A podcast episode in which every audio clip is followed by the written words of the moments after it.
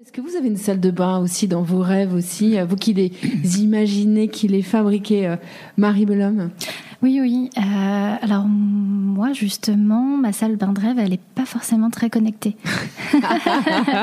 c'est étonnant, hein, mais justement, j'ai envie de garder ce petit côté havre de paix où je suis à l'abri de tout le stress quotidien, des mails qui arrivent euh, par euh, centaines, euh, des appels. Voilà, pour moi, c'est le petit havre de paix, très épuré, très calme.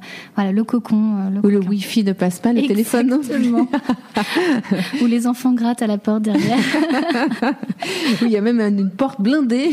on les entend pas gratter. on met une jolie bougie et on passe du temps pour soi. Voilà, pour soi au calme.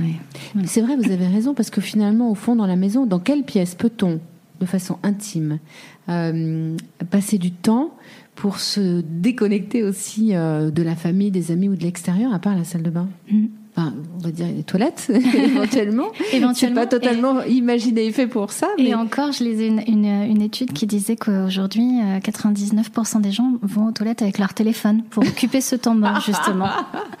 non, mais ça veut dire que la capacité d'abstention, elle est, euh, elle est le nerf de la guerre eh en fait. Hein. Mm, mm.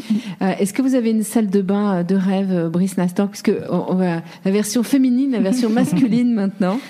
Alors moi, c'est plutôt la description d'une photographie. Alors moi, pour moi, la salle de bain, ça serait plutôt un endroit assez intemporel. Donc, euh, on voit beaucoup dans la décoration des salles de bain des choses très très marquées, très fortes, etc.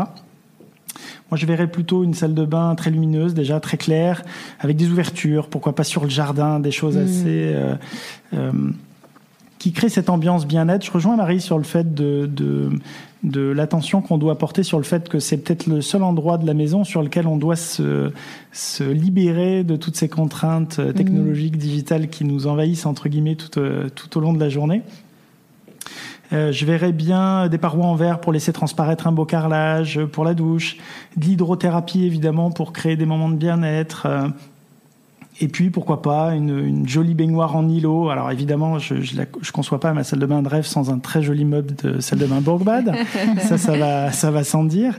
Mais voilà, ça serait plutôt ce type de photographie. Donc c'est une salle. En fait, ce que vous nous décrivez, moi j'aime beaucoup euh, ce que vous racontez. Euh, c'est vraiment cette pièce euh, très humaine, hein, à l'inverse d'une pièce avant qui était très technique, où on y mettait juste des meubles et on se souciait pas finalement de ce qu'on allait y faire. Juste, on, était de passage. Or là, vous êtes en train de dire, on n'est plus de passage, on va y rester, on va passer du temps, éventuellement on va y lire. Euh, téléphoner, euh, c'est pas forcément la bonne idée, mais c'est possible aussi. Et donc c'est ça, on sait qu'elle a beaucoup évolué cette pièce, Marie. Oui, oui. Hein, c'est son histoire humaine, c'est sa sociologie finalement. C'est ça, et puis ça va rejoindre euh, ce besoin de bien-être et, euh, et, de relaxation qu'elle qu'elle véhicule aujourd'hui. On n'est plus dans la salle de bain austère, un peu froide, avec son carrelage au sol sur les murs, tout blanc, avec un mmh. meuble mmh. qui servait pratiquement qu'à être fonctionnel. Aujourd'hui, on cherche vraiment à, à créer un espace de bien-être où on va adorer passer du temps.